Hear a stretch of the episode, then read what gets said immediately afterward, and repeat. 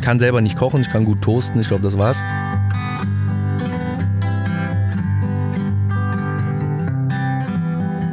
wenn in Fußballvereinen, ähm, also Bundesligisten, die Spieler eigentlich viel mehr Content produzieren würden, weil die hängen eh am Handy den ganzen Tag, dann sollen sie auch mal gefälligst was für die Fans machen. Er war schon Manager, Start-up-Gründer, Geschäftsführer und hat über 20 Jahre Unternehmen beraten. Mit diesem Kasper Kram ist nun Schluss. Andreas Loff haut in den Sack und macht sich mit seinem Wohnmobil auf die Suche nach Menschen und Geschichten. Zack! Herzlich willkommen bei Das Ziel ist im Weg.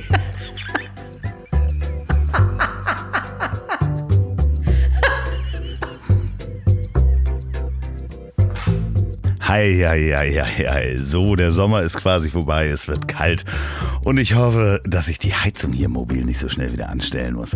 Willkommen zum Podcast, in dem es um Quereinsteiger, Querdenker und Quertreiber geht. Diese Woche kommt das Mobil in die Werkstatt und dann ist es erstmal zwei Wochen weg. Das muss TÜV haben, das Dach wird gemacht äh, und ich habe noch eine Aufnahme morgen und da freue ich mich sehr drauf. Und ähm, ihr habt euch auch gefreut über die letzte Folge mit Hendrik Knopp, wo es um den Marihuana-Anbau in Deutschland ging und äh, Medizinalcannabis. Da habt ihr mir geschrieben, das ist ja ein wahnsinniger PR-Stand, weil am gleichen Tag, wo die Folge rauskam, war der Mann auch in den Tagesthemen zu sehen. Und das ganze Thema kam bei euch positiv an. Sie haben halt recht fest gefeiert und äh, da war dann auch der Schleswig-Holsteiner Wirtschaftsminister da. Äh, das Thema kam positiv bei euch an. Viele haben euch, haben mir geschrieben, dass sie sich mit dem Thema noch nie wirklich beschäftigt haben aber das sehr spannend fanden und vor allen Dingen auch, ähm, wie ruhig und äh, wissend der Hendrik damit umgeht. Auch viele Fragen zu dem Job des Grow Masters kamen. Da kann ich euch sagen, ihr müsst euch nicht mehr bewerben, denn der ist gefunden worden. Ansonsten könnt ihr mir aber trotzdem schreiben an ziel.ponywurst.com beziehungsweise Instagram Andreaslauf, Facebook, das Ziel ist im Weg. Wenn euch der Podcast gefällt, tut mir einen Gefallen, gebt eine Bewertung auf iTunes ab, wenn ihr das mit dem Apple Apple Podcast hört, sozusagen mit einem Apple Telefon hört. Und äh, apropos Bewertung, äh, jetzt kommt sie hier, die Werbung. Und diese Folge wird unterstützt von meinen Lieblingsoptikern One Million Glasses, die Kraft der vier Augen. Hauke und Marc Peters habe ich euch schon in den Folgen davor äh, vorgestellt. Und ich war wirklich letzte Woche beim Vermessen. Ich war da und habe... Äh, äh mich dort äh, vermessen lassen, beziehungsweise meine Augen. Und das ist total spannend. Ich war das letzte Mal beim Optiker vor ein paar Jahren und das war so ein alteingesessener und die haben wirklich richtig modernes Equipment da unten sitzen. Das ist nicht mehr so mit so Linsen und dass man in so einem riesigen, schweren Apparat sitzt und dann schiebt der da so Linsen rein. Nee, das ist alles total modern, computerunterstützt und man sieht auch so 3D-Geschichten. Das ist klassisch immer noch, dass man so Buchstaben vorlesen muss von der Tafel. Aber ich war ganz begeistert. Ähm, ich habe mir eine Brille von Pauli Projects ausgesucht. Die zeige ich euch dann auch demnächst, wenn sie dann fertig ist. Ihr könnt euch das auf jeden Fall mal anschauen ähm, bei One Million Glasses entweder im Shop, da kriegt ihr nämlich sagenhafte 20% auf Sonnenbrillen und Brillengestelle. Entweder onemillionglasses.de mit dem Gutscheincode 4auge, äh, Zahl 4 und dann Auge oder 4 Auge, oder geht in die Läden in Hamburg, entweder in der Schanze im Schulterblatt 3 oder in Ottensen in der Barenfelder Straße 133. 20% auf alles außer auf Tiernahrung und Brillengläser. Äh, wenn ihr in den, Laden, in den Läden seid und selber hingeht, vielleicht einen Städtetrip oder sowas macht, traut euch einfach und sagt, dass ihr vom Podcast kommt. Dann gibt es bis Ende September diese 20 Prozent. Äh, wie gesagt, wenn meine Brille fertig ist, äh, zeige ich euch das mal auf Instagram und Facebook. Das Ziel ist im Weg. Danke, One Million Glasses. Ihr seid wirklich die Besten. So, bevor ich zu meinem nächsten Gast komme, nochmal was in eigener Sache. Ihr schickt mir ja ab und an Musik an ziel.ponywurst.com. Da kam in letzter Zeit relativ wenig und das, was kam, waren auch Stücke, die eher sehr kurz waren. Tut mir mal einen Gefallen und schickt mir bitte weiter Musik an ziel.ponywurst.com, aber gerne Sachen, die Minimum ein bis zwei Minuten lang sind. Und weil ich auch so viel Feedback bekommen habe zu der Suite von ähm, Piano bei Bauke, die Suite Nordsee, dass ich die in vier Teile gestellt habe, haben mir zwei Leute geschrieben, sie würden die gerne mal am Stück hören und das hört ihr am Ende. Da spiele ich nämlich das ganze Stück. Das ist sehr lang, aber so ist es halt. Wir haben ja Zeit. Wir haben ja Zeit beim Podcast und äh, wenn ihr vorher einschlafet oder äh, euch die Musik nicht interessiert, könnt ihr ja ausschalten. So, und nun aber zu meinem heutigen Gast. Marcel Jansen ist nicht nur ehemaliger Fußballnationalspieler, wo er Dritter der Weltmeisterschaft 2006 war und 2010 Zweiter der Europameisterschaft 2008, hat bei Bayern München gespielt und bei HSV. Mit 29 hat er seine Profikarriere quasi an den Nagel gehängt. Da haben sich einige Leute aufgeregt, aber er sagte, er hätte sein Hobby verloren. Ja, heute ist er sogar Präsident des HSV. Und nicht nur das, Marcel ist Multiunternehmer. Er hat äh, mehrere Sanitätshäuser gegründet, schon sehr früh und ist auch Restaurantbesitzer zusammen mit Steffen Hensler hier in Hamburg. Ähm, da muss ich unbedingt mal hin. Der ist nicht nur ein feiner und total am Boden gebliebener Mensch, den ich wirklich gerne hier im Wohnmobil gehabt habe, sondern auch wirklich ähm, ja bescheiden, kam mit dem Roller hier an, ist total freundlich, total offen. Ach, da macht ihr euch am besten selber mal ein Bild. Dank dir nochmal, Marcel. Wir sehen uns beim Essen. So, viel Spaß beim Reinhören. Okay, und bei mir sitzt da ehemaliger Spieler von Borussia München-Gladbach, FC Bayern München, Hamburger SV, Ex-Nationalspieler, hat den Ligapokal gewonnen, DFB-Pokal gewonnen, deutscher Meister, zweimal Dritter in der Weltmeisterschaft und Zweiter in der Europameisterschaft. Er hat sogar das silberne Lorbeerblatt zweimal bekommen, die höchste Sportauszeichnung, die wir haben in der Bundesrepublik. Bei mir sitzt Marcel Jansen. Moin, moin. Herzlich willkommen. Wie fühlst du dich hier im Bus? Oh, sehr gut, sehr angenehm. Ja, ist es äh, so ein bisschen wie so ein Mannschaftsbus oder äh, wie muss man sich das vorstellen? Ja, wie ein, wie ein Mannschaftsbus ist natürlich bekannt. Wobei hier fühle ich mich eher zurückversetzt in meine schöne Zeit. So zwischen dem 12., 13. Lebensjahr bis 17 waren wir oft Camping ähm, in Holland. Äh, ein feststehender Wohnwagen allerdings, keiner wie hier, der noch bewegt werden kann. Und äh, deshalb äh, liebe ich es einfach, dieses kleine, gemütliche Zuhause, äh, eigentlich weit weg von dem eigentlichen Zuhause. Und das war immer ein schöner Urlaub. Was ich ganz vergessen habe, ähm, du bist Präsident vom äh, Hamburger SV inzwischen seit äh, Anfang des Jahres. Und muss, muss man dich oder spricht man dich mit Herr Präsident an? Wer spricht dich mit Herr Präsident an? Gibt es das schon in der Familie oder sowas oder Freunde, die immer sagen, ey, Presi? Ja, es gibt immer mal so ein, so ein, so ein Augenzwinkern äh, äh, daher. Ne? Ich meine, am Ende ist es natürlich dann so vom Titel so, so insgesamt sehr hochgegriffen. Nur wir sind ja hier im Sport, im Fußball, wir sind ein Sportverein und von daher denke ich, ist es auch nochmal eine andere Stellung als jetzt, äh, wenn man es zu politisch nimmt. Es war auch politisch unser Sportumfeld, aber dann eben mit Inhalt vor allen Dingen äh, Fußball oder auch andere Sportabteilungen. Und ich denke, daher passt es dann auch und ähm, man ist ja auch oder wir sind ja auch da gut aufgestellt. Äh, es sind ja noch zwei weitere Kollegen mit dabei. Aber es ist, äh, es ist jetzt nicht, äh, es ist, geht nicht so förmlich zu, dass man, dass das so ein offizieller Titel ist, wie, wie, dass man, also ein Bundeskanzler bleibt ja sein Leben lang Bundeskanzler, also der, den muss man auch immer mit Herrn Bundeskanzler ansprechen, auch wenn er nicht mehr im Amt ist, da gibt es auch das nicht, aber Präsident ist da eher lockerer im Fußball wahrscheinlich. Ja, die sind da relativ entspannt und, und locker. Das kann jeder so machen, wie er möchte. Du bist ja aber auch noch, und das äh, hattest du schon angefangen, als du dann mit 29, glaube ich, hast du aufgehört, äh, Fußball zu spielen. Da gab es so den einen oder anderen Eklat, der einen oder andere fand das nicht ganz so gut, weil äh, die Leute dachten, es ist doch zu früh. Ähm, du hast dich aber sehr schnell unternehmerisch auch äh, betätigt schon. Während der Karriere schon angefangen damit? Ja, also ich hatte ja das große Glück, eben mein Hobby zum Beruf zu machen. Natürlich das Geilste, was es gibt. Viele vergessen nur, dass man dann kein Hobby mehr hat. Und ähm, als mein Hobby dann weg war, das war die ersten Jahre, die ersten zwei, drei Jahre, die gingen einfach nur mega ab. Du kommst irgendwie aus deinem kleinen Dorf in Mönchengladbach, ähm, machst deine ersten Bundesligaspiele und kurz Zeit später bist du Nationalspieler, nochmal kurz Zeit später bist du bei einem Sommermärchen dabei, spielst gegen Cristiano Ronaldo und gewinnst das letzte Spiel und bist irgendwie gerade mal 20. Ähm, es ging dann so mega schnell und dann gehst du zu Bayern München. Und genau da fing es dann eigentlich an, dass ich gesagt habe, okay, boah, geil, mega, voll dankbar, macht total Spaß. Krass, hätte ich mir nie erträumen lassen, dass das dann ich sag mal, so abgeht, zumal es äh, vorher nicht wirklich so aussah. Wie fühlt man sich da zwischendurch? Also ich meine, man ist 20, man ist, denkt, man ist fertig und erwachsen. Aber plötzlich wollen einen alle, alle wollen was von einem. Sportlich kann man äh, so durchstarten. Kann man da manchmal vor Lachen nicht einschlafen?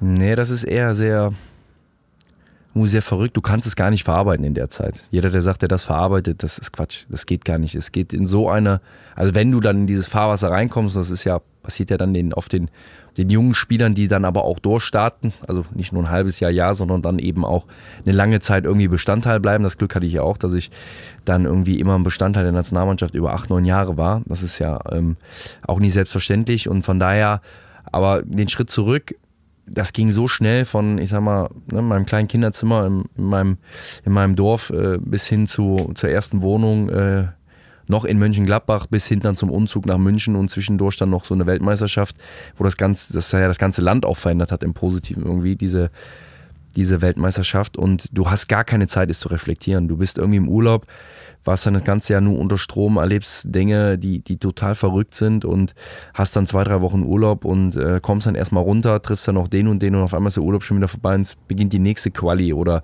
Saisonvorbereitung. Und ähm, bei mir das erste Mal war es dann so wirklich so nach ja, zwei, drei Jahren ähm, durch eine Verletzung, wo du dann gezwungen warst, mal auch Dinge zu reflektieren und zu verarbeiten. Und das habe ich dann auch zum Glück getan. Und damit fing es dann auch an, dass ich dann nicht aufgrund wegen der Verletzung aus Angst, sondern aus Interesse und einfach aus Neugierde und der Reflexion der letzten zwei, drei Jahre, die einfach unfassbar schnell ging. Wie gesagt, von Sommermärchen, Spiel gegen Cristiano Ronaldo, Borussia Mönchengladbach, in der Jugend das erste Mal dann da im Stadion aufzulaufen, äh, vor der Nordkurve zu spielen, dann aber äh, zu Bayern zu wechseln, um dann eine ganz lange Zeit, äh, Gott sei Dank, beim, beim HSV zu sein. Ähm, und diese, diese Verarbeitung, man ist ja alles andere als erwachsen, man ist ja am Ende noch 20 und ähm, deshalb, wir sind äh, alle dann unwissend und junge Kerle, nur weil wir gut Fußball kicken, haben wir jetzt nicht das Leben erfunden. Und das hat mich zum Nachdenken gebracht, so, wer bin ich denn eigentlich, wenn ich jetzt den Fußball nicht hätte? Aus welchen Gründen auch immer. Also ich hatte gerade meinen größten Vertrag unterschrieben bei Bayern München, ich glaube einen Vier- oder Fünf-Jahres-Vertrag der doppelt, weit doppelt so hoch dotiert war wie, wie in Gladbach, aber auch mit leistungsbezogen natürlich. Und da ich mein, im ersten Jahr, was viele vergessen, habe ich das erfüllt, also Stammspieler zu sein anhand der Anzahl der, der Pflichtspiele über 90 Minuten. Okay. Das heißt, habe dann auch wirtschaftlich ein, ein Riesenjahr gehabt. Aber ich habe mir trotzdem die Frage gestellt, was wäre denn jetzt, wenn ich mal keinen Bock mehr hätte oder wenn ich mich verletze? Hilft das, oder hilft das sich da zu reflektieren? Sorry, dass ich dich unterbreche. Auch dabei nicht durchzudrehen, weil ich meine, man kennt das ja bei vielen Spielern, die dann plötzlich das Bankkonto voll haben und äh, dann müssen es die goldenen Felgen und das goldene Auto sein. Hilft da die oder hat dir da die Verletzung geholfen, um auch zu reflektieren, was bin ich eigentlich und äh, bloß nicht durchdrehen, es kann auch jederzeit vorbei sein? Ja, also Reflektierung ist, glaube ich, so das wichtigste und effizienteste Mittel, was man, was man, was jeder für sich anwenden sollte, unbedingt, immer wieder, äh, regelmäßig, egal wie alt man ist gar nicht um jetzt äh, negativmäßig, sondern einfach mal wirklich zu sagen, was ist denn eigentlich passiert? Wo stehe ich eigentlich? Bin ich mit mir glücklich? Muss ich irgendwie, wie ist es in meinem sozialen Bereich? Läuft da alles so, wie ich? Muss ich vielleicht meinen einen oder anderen Kumpel wieder anrufen? Äh, Habe ich mich selber so ein bisschen verloren? Habe ich noch Spaß? Also reflektieren ist so eine große Waffe und äh, zum Glück habe ich das irgendwo im, ja, im Blut in Anführungsstrichen gehabt. Liegt natürlich viel an meiner Erziehung, meine Eltern, die mir es vorgelebt haben, was hartes Arbeiten ist. Meine Mama hat bei Aldi im Lager gearbeitet, mein Papa bei Kaiser Tengelmann wahren Annahme war er der Erste, der morgens da sein musste um vier. Also die hatten dann äh, ein paar andere Sorgen und haben trotzdem gekämpft und immer gelächelt. Und, und die haben dich wahrscheinlich auch geerdet. Ja, absolut äh, haben die mich geerdet. Und ähm, man merkt aber dann auch schnell, wenn man so ein bisschen mit offenen Augen durchs Leben geht, man hat ja das Glück als junger Fußballprofi, man sieht ja viel mehr als ein normaler Mensch wahrscheinlich im ganzen Leben. Also verschiedenste Szenarien, verschiedensten Flecken dieser Erde etc. Und eins habe ich immer dann gesehen, relativ schnell. Ähm, Hochmut kommt vor dem Fall und äh, über Wasser laufen kann nur einer, ohne dass die Füße nass werden. Also von daher, das merkst du dann schnell, da musst du nur eine gewisse Lebensintelligenz mitbringen, die habe ich von zu Hause mitbekommen, dass es wirklich dumm ist und naiv ist, äh, abzuheben, weil am Ende kommst du keinen Schritt weiter. Und das ist auch die Gefahr, das ist aber, zählt aber nicht nur für, für junge Fußballer oder die paar Prozent, so sind ja wirklich ganz wenige, die dann wirklich auf dem Niveau spielen dürfen, also Bundesliga oder Nationalmannschaft. Ähm, das betrifft alle erfolgreichen Menschen im Leben, die wirtschaftlich erfolgreich sind. Das sind alle die, die eigentlich die größten Probleme haben, damit auch glücklich zu werden. Und das ist auch etwas, äh, was, was mir die Zeit gezeigt hat, dass ähm, dass die Kunst ist eben mit Erfolg eben auch glücklich zu sein. Wird das schwieriger in den Zeiten, gerade bei jungen Spielern, wo der Druck von außen auch da ist, eine Marke zu sein, auf Instagram stattzufinden, viele Follower zu haben, abseits des Fußballplatzes? Ähm, der Druck da ist, weil sie sehen, es funktioniert. Ne? Man kann eine Marke sein und sich noch mehr verkaufen außerhalb des Fußballspiels. Ist das schwieriger für junge Spieler jetzt als früher? Glaube ich ehrlicherweise nicht. Kann man auch begründen. Würde man denken, klar. Aber die meisten, also wir reden jetzt wirklich von der Elite, mhm. äh, die, die interessiert zwar das Handy und da spielt man dann auch oft mit. Aber dass die jetzt so die große Marke werden oder sich Mühe beim Content geben, sieht man ja, dass sie es teilweise gar nicht selber machen, abgeben. Es interessiert die auch nicht, ob die da jetzt 10.000 Euro mehr oder weniger kriegen. Äh, das ist für die so ein Nebenbei-Ding. Also die brauchen das überhaupt gar nicht. Es brauchen eher die Leute um die Spieler herum, weil die damit Geld verdienen. Genau, die Fußballspieler den, den verdienen ihr Geld, ihr gutes Geld mit, mit, mit, mit sehr, sehr gut dotierten Verträgen, weil sie Fußball spielen und äh, guten Ausrüstervertrag haben etc. oder Werbeverträge haben, die lachen sich tot über Instagram und Facebook. Das brauchen die gar nicht. Und das sieht man auch an dem Content, dass der meistens nicht von den Spielern selber kommt. Das sind ganz wenige, die das gerne machen, weil sie wirklich eigentlich näher an, der, an, den, an den Fans sein wollen und sich das und da auch Bock drauf haben und die anderen haben da halt keinen Bock drauf und ist auch okay. Wie ist dein äh, Social Media Verhalten so? Ja, ich habe das ähm, die ganze Phase, als es mal anfing mit Social Media, ich habe immer gesagt, bevor man sich eine Meinung über etwas bilden kann, sollte man alles auch mal ausprobieren. Und ähm, ich, was ich, was ich äh, interessant fand, ist ja immer so, was steckt da so als große Idee, zumindestens nicht Idee des Wirtschaftlichen, was das Unternehmen selber hat, sondern aus, aus Sicht des, des Users, also des Kunden.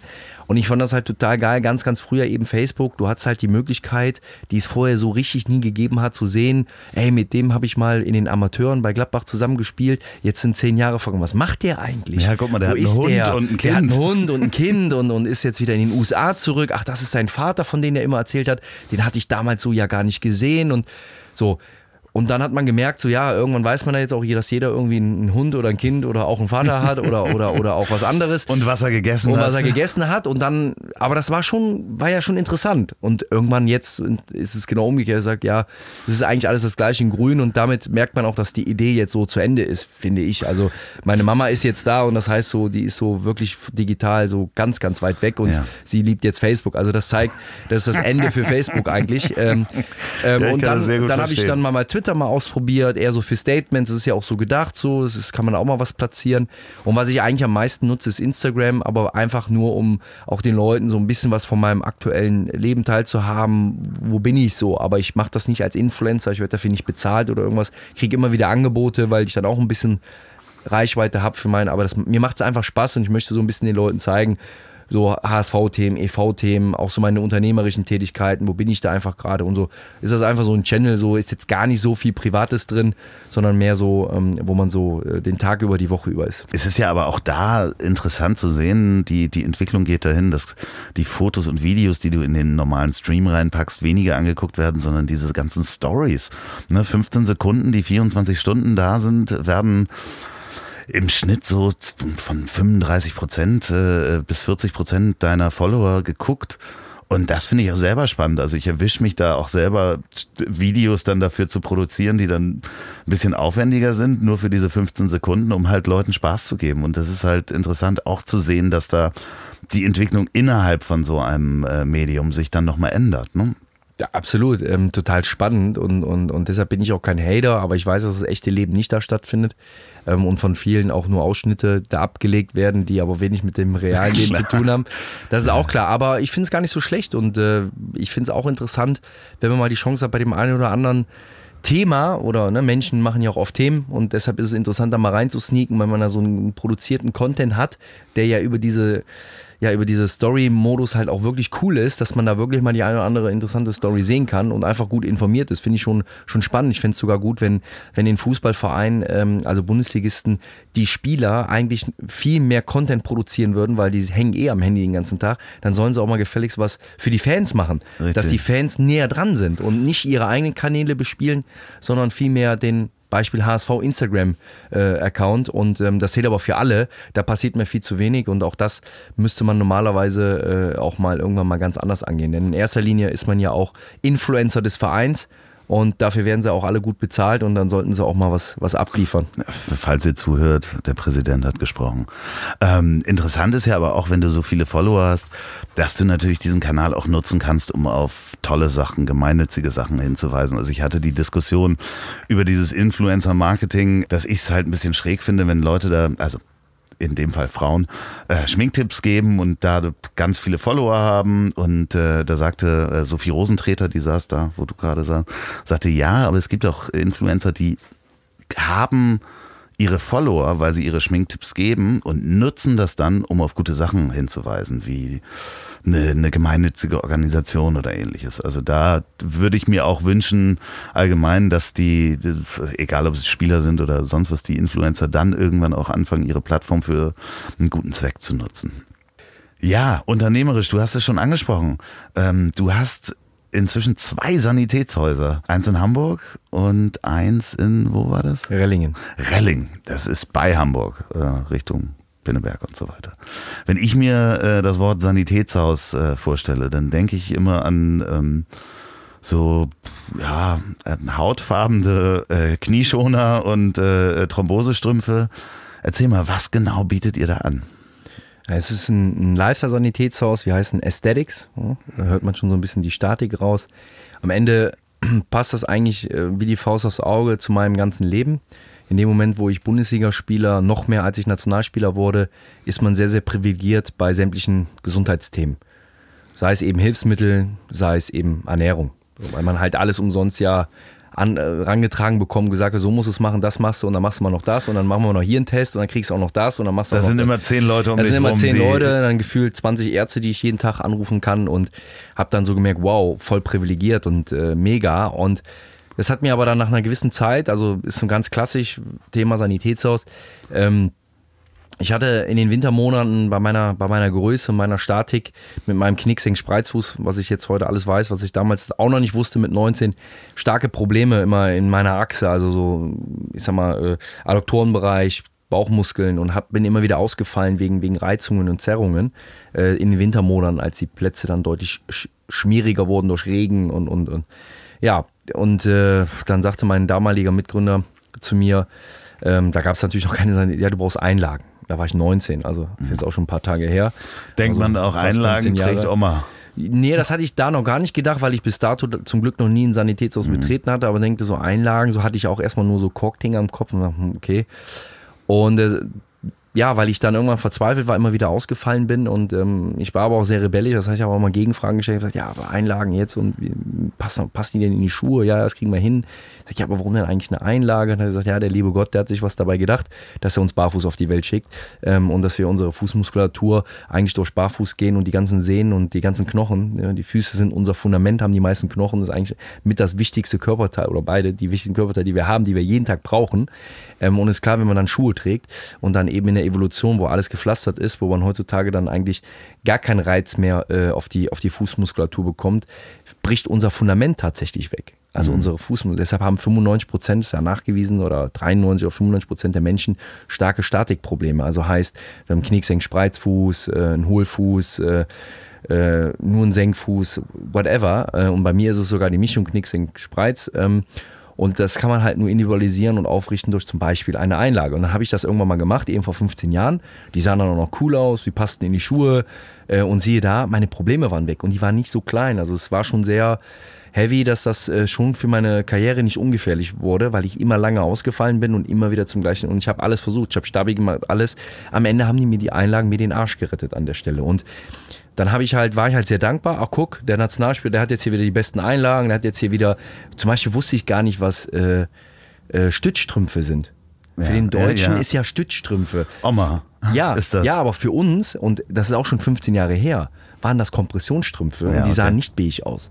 Und genau wie die Einlagen nicht beige aussahen und nicht Kork waren und sogar in Fußballschuh gepasst haben oder in Golfschuhen, Ballerina, äh, in, auch für Frauen in alle Richtungen. Es waren aber immer Spezialisten. Mhm. Und genau diese Frage, um jetzt den Kreis zu schließen, habe ich dann zu dem Physiotherapeut, meinem damaligen Mitgründer, dann gesagt, ja, aber jetzt freue ich mich, jetzt habe ich keine Probleme mehr, ich habe jetzt Kompressionsstrümpfe, geil, weil ich, auch ich habe abends mal dicke Füße gehabt, wenn ich mit Socken rumgelaufen bin. Dann zieht man Kompressionsstrümpfe an, die sehen auch noch geiler aus als Socken, kann man bis oben, bis unter die Knie und man hat's nicht. Ja, und wenn der Müller-Wohlfahrt einen erwischt hat, der nach der Belastung oder auf Reisen ohne Kompression war, der musste eine Geldstrafe zahlen. Und da draußen war das alles so ganz weit weg für die Menschen. Und ich habe mir die Frage gestellt, warum ist diese Top-Service, also eine individuelle Einlage, ein Kompressionsschrumpf, den ja jeder gebrauchen kann, Warum ist das so weit weg? Ja, also weil die Information kommt ja gar nicht zu so. einem, beziehungsweise wie viele Spezialisten habe ich zu Hause, die mir sagen, äh, dass ich schief laufe natürlich müsste ich zu sieben Spezialisten bin ich ja Wochen unterwegs, bis mir das Überhaupt jemand mal einen sagen Termin kann. zu bekommen. Genau. Die Aufklärung kommt nicht dazu. Und jetzt sind wir das, das Vor, der Vorteil im heutigen, äh, ich sag mal, Internetzeitalter. Man, man kann halt sich aufklären und das Bewusstsein wird gestärkt. Aber für mich war es damals, um, um, um, um den Kreis jetzt kurz zu schließen, warum gründe ich denn eben ein Lifestyle-Sanitätshaus? Äh, ne, weil man eben an die Sachen denkt, die du eben beschrieben hast. Das ist ja eigentlich überhaupt nicht so. Aber ich kann es verstehen. Denn als ich dann, mir dann geholfen wurde und ich dann voll ausgestattet war, war ich nicht, war ich dankbar für mich, aber nicht zufrieden, weil ich im, im, im, im zweiten Moment, als ich mal angekommen war und reflektiert habe, dachte ich so, jetzt kommt der, jetzt kommt der kleine Bubi da, 19 Jahre, 20 Nationalspieler, hat da Probleme, zack, zack, wird alles gemacht, äh, läuft alles. Dann habe ich ja gedacht, ist ja super, aber was ist denn mit meinen Eltern? Mein Papa hat schon drei, hat Genau. drei Bandscheibenvorfälle, der ist morgens um vier, läuft durchs Lager, 12, 13, 14 Kilometer, die laufe ich nicht mal teilweise am Samstag, ja, bis zwölf und oder elfeinhalb. Äh, mein Papa hat keine drei Physios. Warum hat der keine Einlagen? Warum hat der keine Kompression? Meine Mama bei Aldi im Lager schwer tragen, sitzt viel in, in, so einem, in so einem Wagen da drin. Warum hat die keine Kompression? Die hat auch schon Venenprobleme etc. Warum haben die das nicht? Und dann bin ich halt mit diesem großen Fragezeichen zu meinem damaligen Mitgründer, als wir noch nicht, da, da gab es noch kein Sanitätshaus. Da warst du auch noch in einer aktiven Zeit. Da Ne? war voll in meiner, war mein Anfang, so 1920. Und dann habe ich ihn gefragt, ja, Michael heißt er, ich sag, Micha, was, mach ich, was machen denn jetzt meine Eltern? Die sind doch viel mehr Leistungssportler als ich. Ja, ich sage, ja, wie kann ich denen helfen? Ja, die müssten jetzt eigentlich in so ein Sanitätshaus gehen. Ich sage, okay, was ist das? Er sagt, er guck dir das doch mal an. Ja, ich sage, aber was, die Einlagen und die Kommission, die ich habe, na nee, das sind Spezialisten. Ja, ich sage, das sind doch, ja, eigentlich sollten das Produkte sein, die in Sanitätshäusern in der Qualität zu finden sind.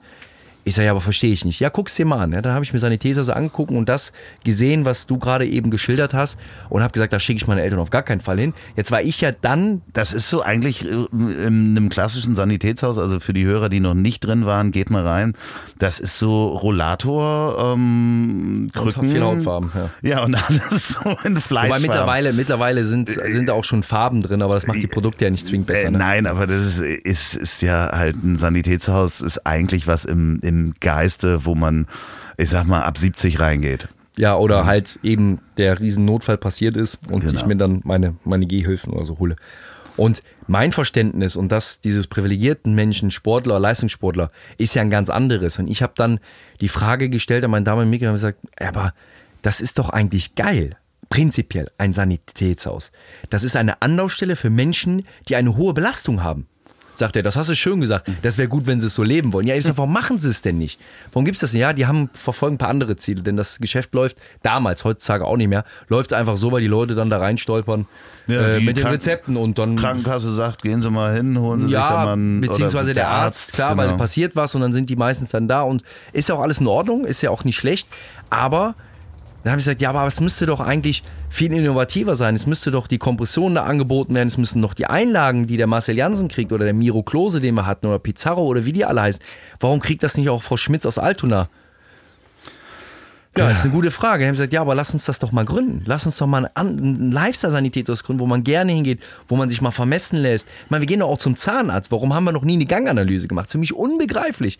Unser Fundament Füße und die Leute haben noch nie eine Ganganalyse gemacht. Die wissen gar nicht, wie die gehen. Ich habe noch nie eine Ganganalyse gemacht. Und, und was passiert, wenn wir in unsere Statistiken gucken? Ja, die meisten OPs und die größten Schäden sind immer Rücken und Knie. Und das ist immer zurückzuführen auf Füße, weil das ist unser Fundament. Und wenn unsere Statik nicht stimmt, dann haben wir irgendwann ein Problem. Bei dem einen ist es schneller, bei dem einen hinten raus. Aber da habe ich gesagt, das kann nicht sein. Diese Aufklärung müssen wir betreiben und wir müssen den Leistungssportler des Alltags, Gastronomie, Hotel, äh, Friseur, whatever, ja, die müssen versorgt werden.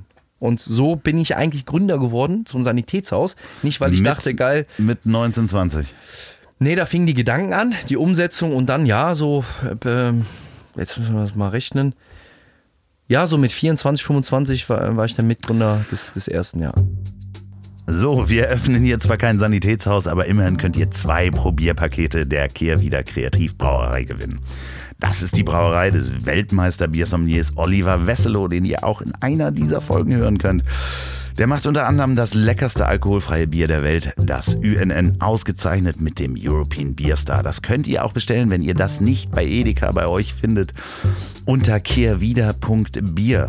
Bier wird geschrieben B-E-E-R. Kehrwieder.bier, da gibt es einen Shop, da könnt ihr das bestellen. Und ihr fragt euch bestimmt, warum nicht drei Probierpakete wie in den Folgen davor? Ja, weil sonst die äh, Rubrik hier zu lang wird, wenn ich drei Worte erkläre. Und äh, deswegen gibt es jetzt nur zwei Probierpakete. Ähm, und genau diese Brauerei präsentiert diese neue feste Rubrik. Und zwar heißt die Worte, die ich in der letzten Woche gelernt habe. Wir werden alle älter, ich werde älter, aber wir sollten nie aufhören zu lernen und den Wortschatz zu erweitern. Und ich habe in der letzten Woche zwei neue Worte gelernt. Die habt ihr mir äh, geschickt und die habe ich rausgesucht. Die fand ich sehr gut. Die stelle ich euch jetzt vor. Und das ist einmal ein zusammengesetztes Wort. Ja, gibt es auch, geht auch. Und das heißt anekdotische Evidenz. Anekdotische Evidenz ist quasi, wenn Hörensagen zum Beweis wird. Ne? Im Gegensatz zu klassischen wissenschaftlichen Methoden. Ähm, wenn man zum Beispiel, also Homöopathie, nehmen wir das Beispiel mal. Ähm, und du hast gehört, dass Tante Paula nimmt so Globuli und das hilft ihr und der Nachbar auch, dann wird das plötzlich zum Beweis, dass Globuli helfen. Anekdotische Evidenz steht im Gegensatz zu den klassischen wissenschaftlichen Methoden, etwas zu beweisen. Anekdotische Evidenz. Vielen Dank, Florian, für das Wort. Und das zweite Wort ist total interessant. Gewitterung. Dachte ich erst, habe ich mich verlesen. Und zwar ist das wirklich ein deutsches Wort. Gewitterung, also quasi eine Mischung aus Gewitter und Witterung. Das ist die verstärkte Form der Witterung und bezeichnet ein starkes Unwetter bzw. schweres Gewitter mit extremem Niederschlag. Gewitterung findet man auch im deutschen Wörterbuch von Jakob und Willem Grimm äh, im 6, 16. Band von äh, 32 Teilbänden Leipzig 1857. Danke, Björn, für dieses Wort Gewitterung. So, und jetzt kommt ihr. Schickt mir doch einfach eine Mail mit einem schönen Wort und der Erklärung dazu. Dann suche ich die schönsten zwei raus und verschicke dann jeweils ein Bier-Probierpaket ähm, der Kehrwieder Kreativbrauerei, die uns hier unterstützt. Und nicht vergessen, Adresse ranpacken, bitte mit Postleitzahl und Geburtsdatum. Ich muss ja wissen, wie alt ihr seid. Darf hier kein Alkohol an Minderjährige verschicken. So, nochmal merken, anekdotische Evidenz und Gewitterung. Und jetzt geht's weiter mit Marcells Gründerthemen. Da wirst du dann so reingeschmissen in eine Welt, äh, da bist du dann ja sowohl Investor als auch Gesellschafter und musst dich plötzlich mit so Themen auseinandersetzen wie eine BWA und einem Steuerberater und äh, das mal, ähm, also wer schon mal eine BWA gesehen hat, denkt so, ach puh, was habt ihr denn da alles aufgeschrieben? so und warum ist auf der linken Seite dasselbe wie auf der rechten Seite? Das muss man ja auch erst mal lernen, ähm, sich damit auseinanderzusetzen und erklären lassen oder ähnliches. Ähm, fiel dir das leicht? Fiel mir ehrlicherweise leicht, aber auch aus dem einfachen Grund, du kannst, ich konnte es mir natürlich dann erlauben, ein Setup zu haben von Menschen, denen ich vertrauen kann. Dafür gibt es ja eben Steuerberater, mhm. die dir dann auch so eine BWA oder so eine Tabelle mal erklären und am Ende ähm, muss man immer, glaube ich, selbst wenn man selber gut Ahnung hat, braucht man dann den Experten dazu, den Steuerberater, selbst ja. der gute Kaufmann. Ja, und ähm, am Ende muss man dann, dann sage ich immer, macht es nicht so kompliziert, sag mir am Ende, was machen wir falsch oder wenn da ein Minus steht, dann müssen wir was tun anscheinend. ähm, nein, aber ich sag mal, da man ja dann diese Kernkompetenz könnte jetzt nicht meinen Tag füllen und das dürfte ich auch gar nicht. Das würde meine Energie rauben. Da muss man sich halt Partner suchen, die das können und, und dann eben gute, gute Leute irgendwie ranholen. Und es gibt ja auch seriöse, gute Steuerberater. Und, Aber hat das Spaß gemacht außerhalb des, also, weil es sind ja schon Dinge, mit denen man sich auseinandersetzen muss plötzlich. Da kommen ja so Sachen wie Gesellschaftsrecht, ne? wie begründe ich eine Gesellschaft und was passiert da beim Notar? Was äh, liest der da so schnell? Stimmrechte. Ja, genau, Stimmrechte und Gesellschaftszweck und was sind meine Pflichten und was sind die Pflichten des Geschäftsführers und ähm, da gibt's ja dann Gesetze dahinter. Hat das Spaß gemacht, sich damit auseinanderzusetzen, weil man sich ja eigentlich vorher wahrscheinlich auf dem Fußballplatz nie ansatzweise Gedanken drüber gemacht hat? Ja, ich war halt neugierig. Ähm, mhm. Ich weiß, dass so gewisse Themen nie meine Kernkompetenz werden und es war nicht mein Kompetenzbereich, aber fand sie sehr, sehr spannend. Und dann, wenn man interessiert und neugierig ist, versteht man auch Sachen. Dann fragt man auch nach. Das heißt, man muss nicht jeden Fachbegriff kennen, aber man versteht schon so Konstellationen. Es war auch sehr, sehr lehrreich. Also es war ja für mich dann, nachdem ich die schwierigste Stufe geschafft habe, nachdem ich gefühlt schon fast viermal bei den Profis war, und immer wieder runtergeschickt wurde, bis dann irgendwann mal das erste Bundesligaspiel dabei rauskam. Ähm, das war ja die größte Hürde. Und dann habe ich ja durch einen harten, langen Kampf mit, mit meinen Eltern zusammen, mit meinem Berater und mit meinem engen Team, die mich lange begleitet haben und die Wahrscheinlichkeit war so gering, dass ich mal Profi werde, geschweige der Nationalspieler. Aber als das geschafft war, hatte ich ja auch eine Plattform ein bisschen auszuprobieren. Ich habe halt gewisse ein Großteil des, ja, auch gar nicht so einen kleinen Teil, weil man muss ja immer sehen, zu welchem Zeitpunkt das war und wie lange, habe ich auch viel Geld investiert in so eine Art eigenes Studium. Also gar nicht jetzt nur wieder Bücher zu lernen und das, weil das liegt mir auch nicht, weil ich einfach da bin so ein kreativer Marketing-Visionär. Wie können wir jetzt das, das die Idee geil, wie können wir die jetzt auf den Markt bringen? Wie ist sie zum Anfassen? Das ist so mein, und dadurch hatte ich natürlich ein bisschen Kapital, um damit auch zu spielen, um halt auch schnell auf die Nase zu fallen bei dem einen oder anderen zu lernen. Und das war so das, was ich investiert habe, schnell und freiwillig, halt von meinem Geld dann eben ähm, nicht in eine, also ich bin nicht nie vermarktet worden. Mein, mein Berater, der Gerd van Bruch, der hat äh, mega Ahnung von Fußball, hat meine Verträge gemacht, war weltweit gut vernetzt zum Thema Fußball und Verträge.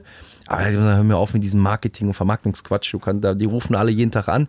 Kannst dich gerne mal anhören, ob du das machen willst. Ich habe mich dagegen entschieden, um halt selber zu experimentieren, zu gucken. Und das hat mir schon viel Kraft gegeben. Ich glaube, wenn ich das nicht gehabt hätte, wäre es irgendwann sehr, sehr eintönig gewesen, sich wieder nur auf, den, auf das Training und das Spiel, weil dazwischen sind ja auch noch viele Räume, die man hat und die musste ich irgendwie auch für mich äh, sinnvoll Ja, man nutzen. hat schon auch Freizeit, ne? Ja, halt, ein, ein, also ja, aber das Problem, oh, ihr trainiert dann nur ein, zwei Mal. Das stimmt teilweise, aber du hast dafür aber nie richtig frei. Du kannst nie abschalten. Richtig. Du wartest auf den Sommer, wenn du Glück hast, zwei, drei Wochen und sechs Tage an Weihnachten oder sieben Tage.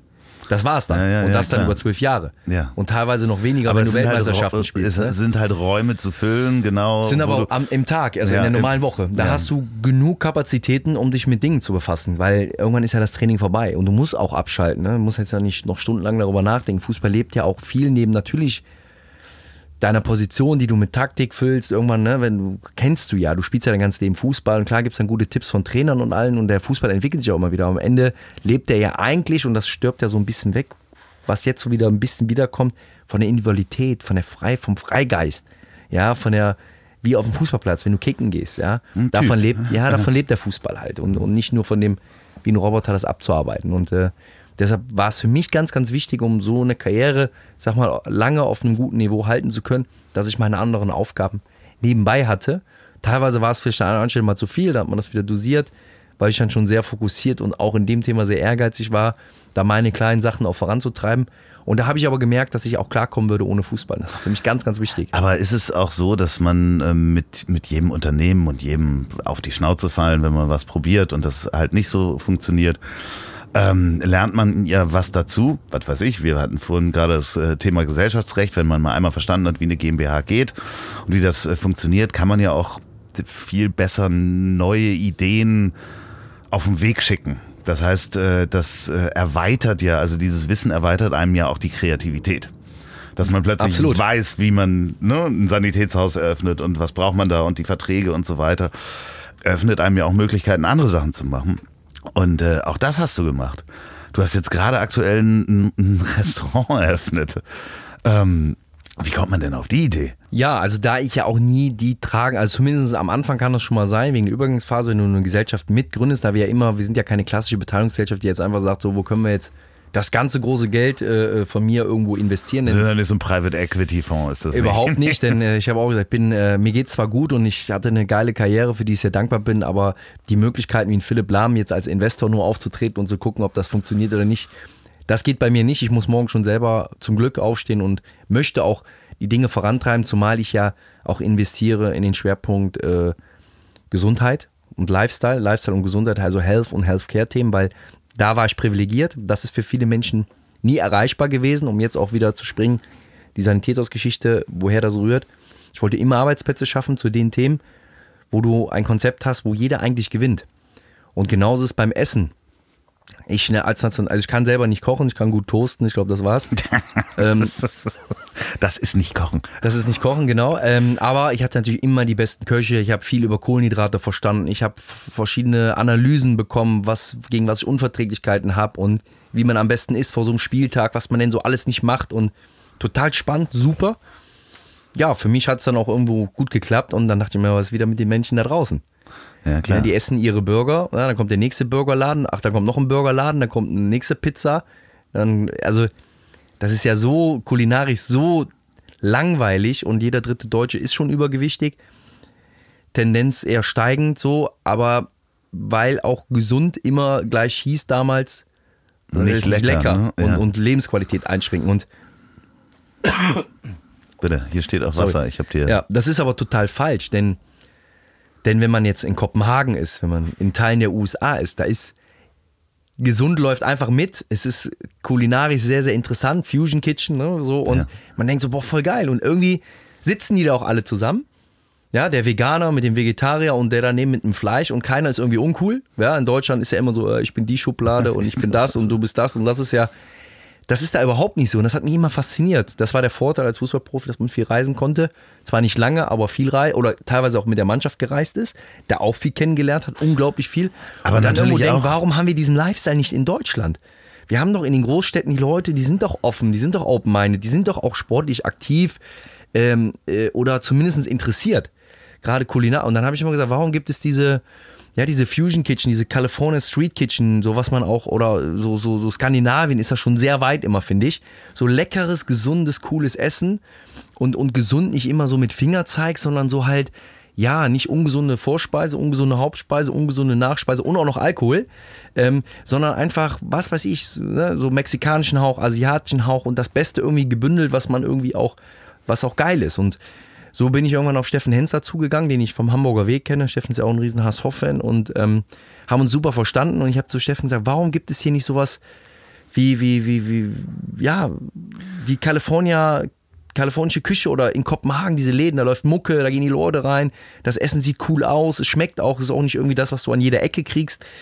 Und die sind immer voll, die Läden, und, und die, die Leute sehen auch alle ein bisschen health aus, so auch vom Mindset. Trotzdem trinken die ihren guten Vino oder auch mal ihr Bierchen dazu. Die Darum Mischung geht's auch gar ja nicht. am Ende genau, es soll ja nicht Fingerzeig gehen, aber mal was anderes. Und das hab, wusste ich nicht, ob das geht, weil ich gar keine Ahnung habe von Kochen, von Küche, von Systemen dahinter. Und da ist natürlich Steffen dann, glaube ich, auch von der Optik her jemand, der das auch verkörpern kann, dem man glaubt, ja, dass er zwar gerne isst und auch gerne kocht, aber er sieht aber auch so Der aus. Macht auch Sport, ja. Genau, macht auch Sport und hat schon so ein bisschen Blick drauf. Und dann haben wir überlegt, was wären unsere Küche neben seinen Restaurants und neben meinen, was ich so kenne, wo wir gerne wären. Dann haben wir gesagt, ja, weil Steffen auch den Ursprung hat in, in Kalifornien, also war ja viel in LA damals, hat er seinen, seinen, seinen Weg da sozusagen begonnen. Und dann haben wir gesagt, ja, genau dieses Street Kitchen, dieses lockere, coole.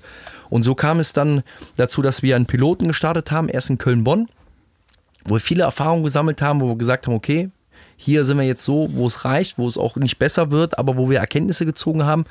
Und unser Wunsch war es immer und Ziel und Traum nach Hamburg zu gehen dann, mit aber einer gewissen Erfahrung aus diesem Bereich. Weil Hamburg natürlich auch deine ähm, Wohnstätte ist und äh, Wirkungsstätte. Und Steffen natürlich auch. Genau, und, und ähm, Flughafen bewusst, ähm, war aber auch vor der Sicherheitskontrolle, um einfach nicht direkt in Hamburg, weil da wird vieles nicht funktionieren am Anfang. Das ist klar, wenn man so ein neuartige Systemgastronomie aufsetzt, die wirklich auch coolen Shit bietet, dann ist es auch nicht einfach. So. Und trotzdem war das Feedback gut. Am Ende war der, war der Standort auch in Ordnung, aber wir haben dann gesagt, so das reicht hier, das wäre jetzt wirtschaftlich äh, unsinnig, das weiterzumachen. Aber wollen wir jetzt den Weg weitergehen oder sagen wir, das ist noch nicht so weit? Dann haben wir uns mit unserem Gesellschafter noch immer aus Kassel, mit Uwe Kleinkauer, haben wir gesagt, nein, wir machen es jetzt. Wir gehen nach Hamburg und haben dann aus den Learnings das richtig geil nochmal ausgearbeitet und daraus ist jetzt das Kineloa geworden, California Street Kitchen. Und ähm, wie muss man sich das vorstellen? Es ist in der Europapassage, das ehemalige ähm, Cha-Cha-Cha war da, da sind wir jetzt reingegangen. Ähm, Europapassage ist relativ neu aufgebaut. Wie lange gibt es die schon? Die Passage Die- selber jetzt weiß ich gar nicht, aber die um- haben foodmäßig umgebaut worden, ne? umgebaut. Ähm, Ja. Ganz oben ist der Food Court, da sind wir nicht. Wir sind ähm, praktisch über McDonalds. Finde ich auch immer so ein bisschen sinnbildlich. Ähm, so einen eigenen Laden, große Sitzplätze, cool auch mit Gruppen hinzugehen. Wir haben eigene Toiletten. Aber viel wichtiger, was bieten wir kulinarisch oder was hat Steffen eigentlich mit seinem Team dann ausgearbeitet? Denn ich war so zwar der, der, der Anfang und habe ihn so heiß gemacht. Du gesagt, warst aber sowas- auch garantiert Testesser. Ich bin Stammkunde. Also äh, so, weil ich gesagt habe, so Steffen geht das. Und er hat dann irgendwann gesagt, lass uns das versuchen, er hat auch Bock drauf. Und das merkt man auch an der Karte mit seinem Team, mit seinen, mit seinen Top-Köchen, der ausgearbeitet hat. Na, dann gibt es dann so California Shuffles, das sind dann gegrillte Avocados. Oh Gott. Mit, mit, mit, kannst du dann Toppings bilden mit Lachsashimi oder mit Garnele, mit Chicken. Hast dann halt ähm, Limette und sämtlichen geilen Zeugs dabei. Schlimm ist, ich habe Hunger. Das, Ja, ist, das das, ist darfst du mir nicht erzählen. Oder Sweet Potato gegrillt und, äh, oder eine Tortilla, ne? ist ja auch glutenfrei Ja. und eine Mais-Tortilla mag jeder, so mexikanisch. Bis hin zu leckeren Bowls, Pasta, Dinkelpasta, Handmade, Sushi-Donuts, coole Getränke. Ja, und einfach so ein bisschen eine andere Aufmachung von einem anderen ha hausgemachte Limonade, ähm, Kalifornien-Style. Ja. Also ähm, ich würde jetzt fast noch hinfahren. Wann habt ihr mal auf? Ähm, Äh, montags, ja, montags Woche außer bis samstags, Sonntag, ne? außer Sonntag. Immer so 11 bis 21.30 Uhr. Das heißt, man kann auch mal zum Mittagstisch dahin gehen, wenn man äh, in, In der, Stadt, ist, after, after work, in Anführungsstrichen, wenn man jetzt nicht drei Stunden irgendwo verbringen will, sondern einfach cool locker was essen Okay, ich werde dich fragen, wenn du da bist und dann komme ich dazu. Jederzeit. Ich, äh, also ich bin tatsächlich oft da, weil ich arbeite ja auch in der Innenstadt. Wir haben das Sanitätshaus. äh, Wir sind ja mit Aesthetics direkt so schräg gegenüber. Und dann, also Das heißt, da hast du auch dein Büro und äh, Mittagspause äh, gehst du. ja, oft Mittagspause, aber ich liebe es halt auch eben so 17 Uhr, wenn man noch irgendwie cool essen will und äh, oder nochmal einen Feierabend, äh, kalifornischen Weißwein äh, zu so einem geilen, gesunden Bowl oder so, ein, so einer Tortilla und dann eben mit Kumpels oder so. Und es ist halt Ja, mega verdammt. entspannt. Ist es aber auch ein Stück weit ist ein Traum, ein eigenes Restaurant zu haben, oder? Es ist ein, ein Traum, wobei ich für mich das nicht. Ich hoffe wirklich, mein Wunsch ist, erstmal schaffen wir jetzt erstmal Arbeitsplätze. Ich hoffe, dass es mehr wird, dass wir mehrere Filiale machen können, weil die Menschen Bock drauf haben. Das ist so der erste Antrieb. Und dass man einfach mal sieht, in der Theorie, wir wissen es nicht, wir, wir werden erst sehen, wie, wie die Leute es annehmen in den nächsten Monaten oder im nächsten halben Jahr. Aber es ist mal was anderes. Es ist eine Karte, die kriegst du so nicht. Es sind Kohlenhydrate, die dir ähm, praktisch, die dich satt machen. Das sind große Portionen, leckere Portionen, aber wo dein Blutzuckerspiegel nicht nach oben schießt, um dann in den Keller zu gehen. Und es ist halt ein ganz anderer Lifestyle. Es ist so was Geselliges. So, wenn man auch mal mit zwei, drei Leuten selbst wenn man allein ist, man kann einfach mal da hingehen. So. Und das ist entspannt. Und Passage hat natürlich eigene Gesetze. Das ist natürlich auch interessant. So gegen Nachmittags, das ist sehr entspannt. Da gehe ich gerne dahin, weil es sehr ruhig ist. Ne? Während Mittagstisch natürlich alle in der Innenstadt dann mittags essen wollen. Und ähm, ja, das ist einfach cool und auch für Events. So, wir haben ja auch eigene Toiletten und ich glaube, es ist einfach mal was anderes. Und ich bin wirklich der größte Fan selber und Steffen auch. Als Gast, ja, Steffen soll da gar nicht, wird er auch gar nicht kochen, sondern er ist wirklich im operativen im Hintergrund ganz stark daran, diese Prozesse, die Karten mit seinem Team äh, zu organisieren und zu optimieren. Und wenn er da ist, ist er als Gast da. Und Ja, das klar ich auch cool. ist natürlich auch die Erfahrung, wenn man äh, so oft Restaurants gemacht hat und selber Restaurants auch hat, dass man natürlich ähm, äh, da im Einkauf auch die Qualität liefern kann und die Genau. Lieferanten hat und da gemeinsam mit den Ja. anderen Restaurants natürlich dann auch gut einkaufen kann und äh, Das da wäre die- das Ziel, ja. Ich, äh, du bist ja auch nicht der Typ, ähm, wo ich gerade sagte, äh, es ist nicht ein Traum, ein eigenes Restaurant zu haben. Du bist halt nicht der Typ, den ich mir vorstelle, der da dann immer in dem eigenen, wie so ein, wie so ein Don Corleone in seinem Restaurant hinten sitzt und sich freut, dass er ein äh, äh, Restaurant hat, sondern du bist auch, ähm, kann man auch mal sagen, doch auch eher ähm, zumindest das, was ich gehört habe. Ich habe natürlich Leuten erzählt, dass du kommst und äh, einige Menschen kennen dich und haben gesagt, ein, ein ganz bescheidener Mensch, weiß, wo er herkommt, ähm, erinnert sich auch immer dran, genau was du gesagt hast äh, von deinen Eltern. Ähm, dass man sozusagen aus diesen, Ver das immer zu schätzen weiß, wie das Leben gelaufen ist. Und du bist auch mit einem äh, Roller hier angetanzt. Äh, also mit einem Vespa-Roller äh, vorgefahren, nicht angetanzt, aber ähm, äh, Sah so geschmeidig aus, wie Ja, angetanzt wahrscheinlich. Ja, ja, auf jeden Fall sieht gut aus. Das ist eine Vespa, kann man auch sagen. Das ist eine echte Vespa. Aber wie wichtig ist dir das immer wieder da die Bescheidenheit oder dein Wissen auch, wo du herkommst und deine Eltern sich daran zu erinnern? Für mich selber ganz wichtig, aber ich mache das nicht äh, nach außen hin, damit die anderen, ah, guck mal, der ist bodenständig und der will das so wie eine Art Marke leben. Ich habe das für mich einfach begriffen, dass das eben authentisch ist. Ich weiß, wo ich herkomme, ich weiß, wie schwierig wir es selber hatten. Ähm, meine Eltern, wir hatten sehr wenig, die haben sich kaputt gearbeitet, über 35 Jahre lang geklebt, wie man so schön sagt, bei uns im Rheinland und haben aber nie gejammert, haben nie die anderen die Schuld gegeben, haben nie geneidet. Das, was ja der Klassiker heutzutage ist, gerade in Deutschland, Neid, Meckern, Missgunst, immer sind die anderen schuld. Ich habe ja immer nur Pech, die anderen haben ja immer alle nur Glück. Meine Eltern haben gesagt, wir selber, wir müssen gucken. Und das war für mich so beeindruckend, als, als Kind vorgelebt zu bekommen und zu sehen, ähm, während ich dann zur Schule gehen durfte, morgens mal eben so zum Bus, da hat man dann schon diesen, was war das da früher, Discman, ja, und dann trifft man schon den ersten Kollegen, ja, und wusste schon, mein Papa ist schon drei Stunden bei der Arbeit, ja, und schon am Kloppen. Also dann, wenn du dann einigermaßen intelligent bist äh, oder lebensintelligent bist, dann, dann kannst du da ja nicht durchdrehen und dann sagen, nur weil du dann fünf, zehn Jahre später dann irgendwie einen riesen Profivertrag kriegst, den hast du ja auch, weil du immer so klar und gerade geblieben bist, äh, wegen deiner Eltern. Dann kann sie ja nicht nach Hause kommen. Meine Mutter, die hat mich direkt wieder rausgeschmissen. Wenn ich nach Hause komme, äh, übrigens ist jetzt der geile Marcel Jansen, der jetzt gerade hier bei Borussia Mönchengladbach oder Bayern oder Hamburg spielt. Das ist schön, komm wieder, wenn du wieder klar bist. Meine Eltern kann man halt nicht kaufen und das interessiert die halt auch alles nicht. Und das, das habe ich einfach mitbekommen und am Ende ist es auch so, ist es auch so eine Macke von mir. Ähm, ich, ich denke mir da nichts bei. Ich fahre Roller, weil ich halt ungenutztes Potenzial hasse. Also Uneffektivität. Mhm. Und in einer Großstadt nie einen Parkplatz zu bekommen, immer im Stau zu stehen und immer überall auf den letzten Drücker in die Termine reinzuspringen. Ja, sorry, dafür ist mein Leben zu kurz. Da fahre ich mit dem Roller, bock den auf, tu den Helm rein und bin pünktlich und kann am Tag sechs, sieben Termine machen, ohne dass es mich stresst und kriege auch immer einen Parkplatz, wenn es mal ein bisschen regnet. Wir sind ja auch nicht aus Zucker und deshalb fahre ich Roller. Es hat, und, und smart fahre ich, weil ich dann meistens zumindest mal noch einen Parkplatz kriege. Ähm, und am Ende kann ich, provoziere ich auch immer so, dann nicht damit, sondern dann, ja, aber du bist so bodenständig. Ich habe gesagt, ja, ist man bodenständig oder ist auch ein bisschen so die, die Aufnahmefähigkeit der Menschen einfach so ein bisschen fehlgeleitet. Ja, so das Hollywood-Syndrom. Also, ja, klar, wenn, alle, wenn jetzt der eine mit dem Ferrari zum Training kommt, der nächste mit dem Bentley, der nächste, der haut nochmal einen drauf. Ich kenne mich nie so, da ist halt nochmal das größere Auto. Ja, ich sag, am Ende um aufzufallen, ist doch ganz einfach. Komm einfach mit dem Fahrrad. Ja, Reden alle über dich. Ja, ja, ja, ja, am Ende des Tages geht es dann noch in die Felgen, weißt du? Ja, so. whatever. Was ja gar nicht schlimm ist, nochmal. Ähm, ich, ich finde und feiere auch Freunde und Menschen, die seit Kindern Auto bekloppt sind, mit Autos gespielt haben, ein Fable dafür haben.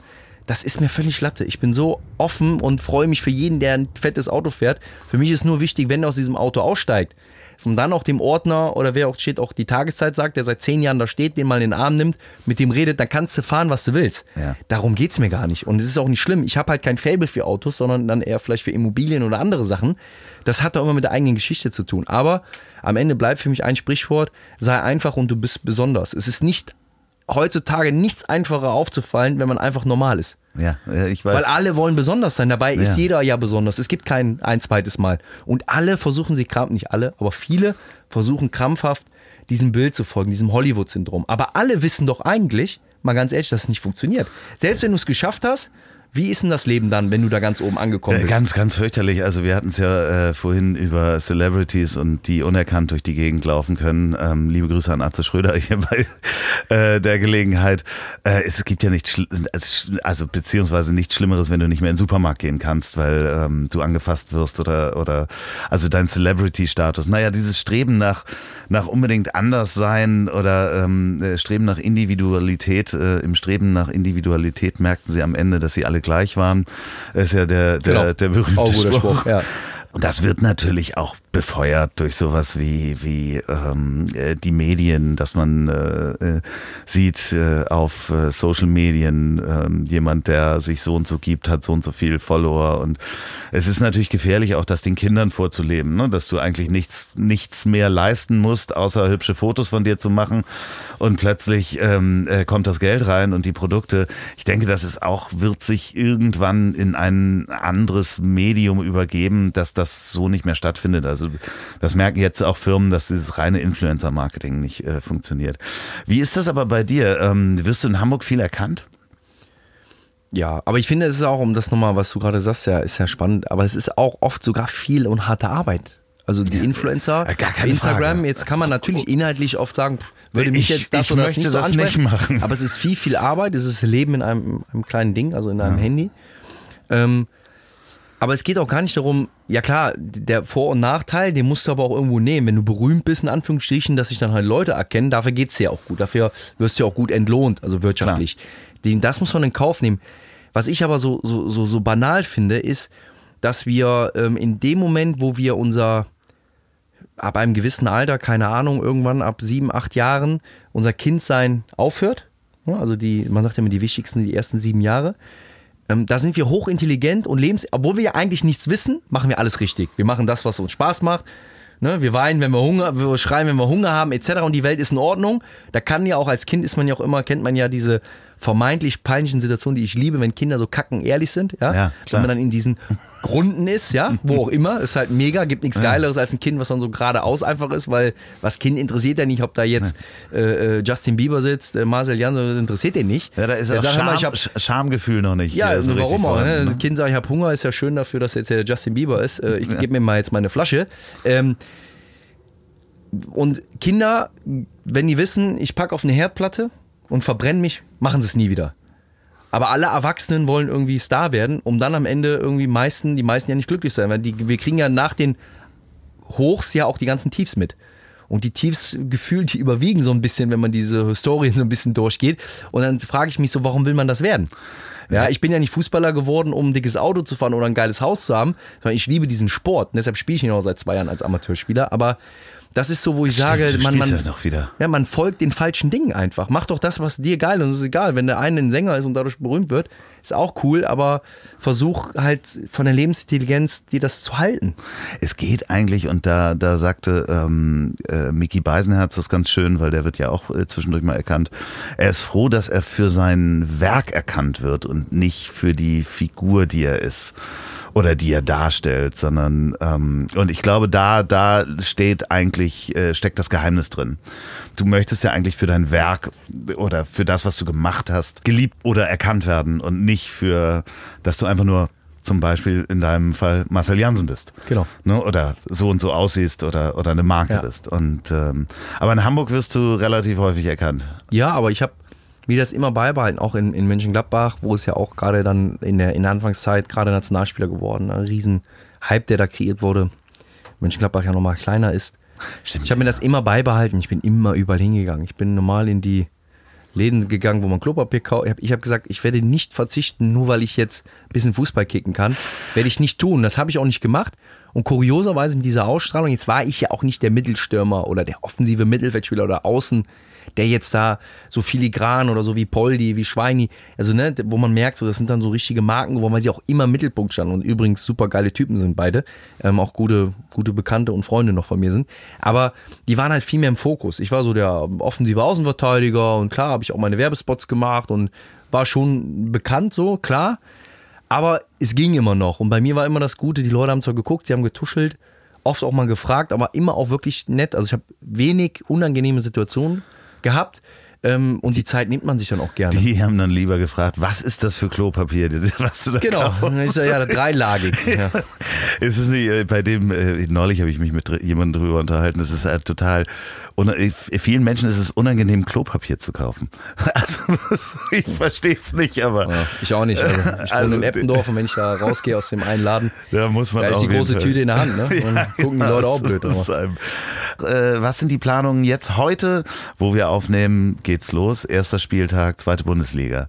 Ähm, was machst du heute Abend 19.30 Sitzt du natürlich wahrscheinlich vom Fernseher, oder? Ehrlicherweise, nein. Also ich werde äh, einen Live-Ticker wahrscheinlich von der Seitenlinie reingerufen bekommen, mal hier und da, wobei mich das gar nicht so interessiert, was andere machen, weil wir müssen uns auf uns konzentrieren. Ich selber heute Abend Training um 19.30 Uhr mit HSV 3, ähm, da wir auch mit in der Vorbereitung sind und äh, trainiere heute Abend. Das heißt, du spielst auch weiterhin noch, hast dir dein Hobby quasi Ich habe mein Hobby zurückgeholt. zurück. Genau. Es ist, äh, was äh, äh, sagt äh, Rudi Völler dazu? Ich weiß nicht, ob er es weiß. Ähm, ich habe aber, also ich kann ihm die S-Bahn-Station halt, wie man nach Norderstedt kommt, auch noch durchgeben. Ähm, Flutlichtspiel, ne? Freitagsabends, da, kühles Ja. Bier gibt's da. Jetzt Oberliga mittlerweile sind aufgestiegen. Ich werde den Rudi nochmal versuchen einzuladen. Ähm, vielleicht kommt er nochmal vorbei. Ja, ich würde übrigens die Folge gerne mit deinem ähm, Einverständnis äh, nennen. Er hat den Podcast nie geliebt. Ja, sehr gerne. Marcel, äh, ich komme in dein Restaurant. Ähm, ich hoffe, ähm, dass wir uns da sehen und ich äh, habe jetzt unglaublichen Hunger. Es ist äh, wahnsinnig warm und da kann man eigentlich auch kalifornisches Essen gut vertragen. Ähm, der gegrillte Avocado macht mich immer noch fertig. Äh, vielen Dank, dass du da warst. Du weißt, äh, weißt du nicht, aber jederzeit bist du hier wieder willkommen. Wer einmal im Tonmobil war, darf jederzeit wiederkommen, auch wenn es nur für eine Viertelstunde ist. Wenn irgendwas passiert ist, du ein neues Restaurant aufgemacht hast, irgendwas passiert ist. Ich wünsche dir ganz, ganz viel Spaß ähm, in der Saison als Spieler mit deinem Hobby. Ich wünsche viel Erfolg dem HSV und äh, ähm, dir als Präsidenten in der zweiten Liga. Und ähm, wir sehen uns im Restaurant. Ihr hört jetzt gleich Musik. Marcel, vielen Dank. Du hast das letzte Wort. Ja, erstmal vielen, vielen Dank. Ähm, und ja, vor allem mit dem, das kam jetzt ein bisschen zu kurz, aber das ist natürlich auch mein Herzenswunsch, dass wir den Fans was zurückgeben können und gut in die Saison starten, in die Zweitligasaison starten und ähm, einfach gemeinsam ja, in diesen schwierigen Zeiten ab Abstieg, schwierigsten Zeiten der Vereinsgeschichte zeigen, wie der HSV zusammenhält. Und ich hoffe, wir fangen am Sonntag mit einem guten Zeichen an für die Fans. Moment, Moment, bevor es hier zur Musik kommt, noch eine Hörempfehlung von mir. Der Podcast von Panos Meyer, den habe ich euch ja schon mal empfohlen, Behind the Screens, in der er mit interessanten Menschen aus Wirtschaft und Politik über das Thema Digitalisierung spricht, streitbar diskutiert und erörtert, was man denn alles besser machen kann. Behind the Screens mit Panos Meyer, der war auch schon mal hier in einer Folge. Es lohnt sich wirklich. Auch wenn man noch nicht so viele Berührungspunkte mit der Digitalisierung hat oder hatte, man lernt auf jeden Fall eine Menge. So, nu aber Musik.